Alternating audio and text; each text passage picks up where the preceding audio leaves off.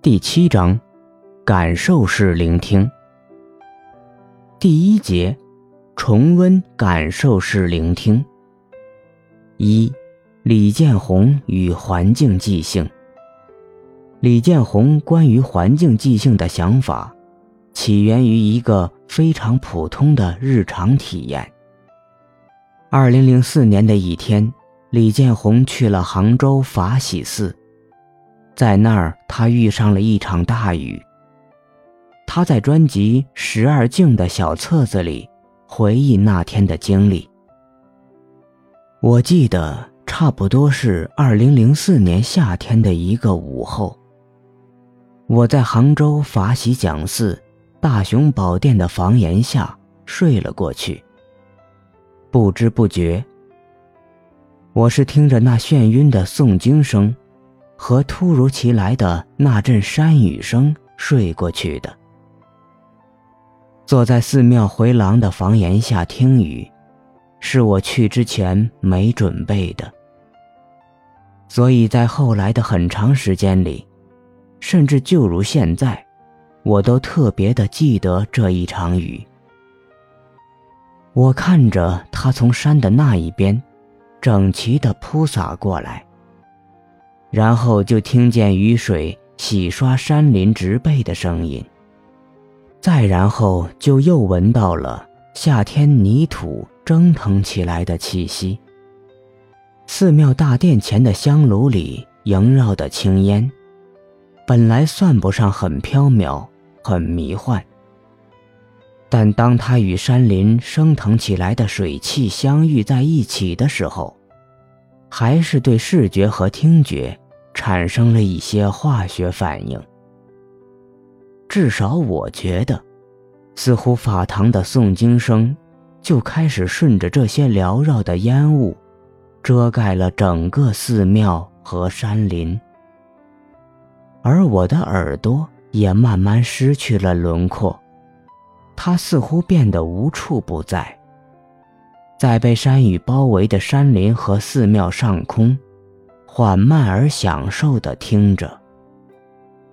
对于眼前的整个景象，当时我想，睡一觉那是最好的选择吧。其实。我都没有想起有选择这么一个词，就真的睡了过去。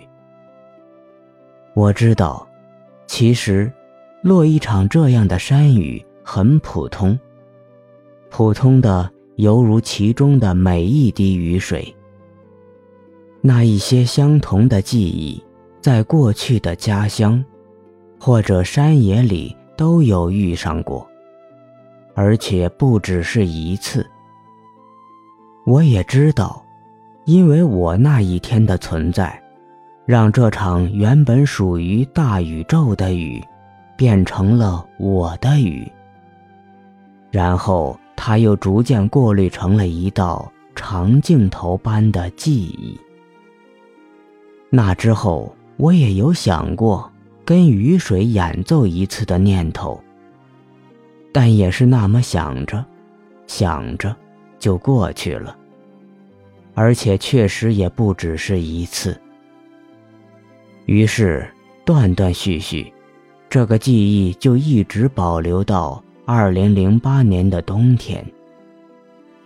那是一个潮湿极了的冬天，几乎要把南方一年的雨水都下透。好些日子。我躺在又冷又潮的被子里，无所事事，也想不起任何有兴趣的食物和任何有帮助的情节，来温暖这个房间和取悦自己。相比四年前，这个冬天的雨水就特别的现实。每一季落在地上、树叶上、雨棚上的雨声。都那么清晰有力，似乎有着自己的身份。在夜里，我看不到他们，但那种触手可及的现实感，让我觉得，这其实是跟他们一起演奏的最好机会。后来差不多就是这样。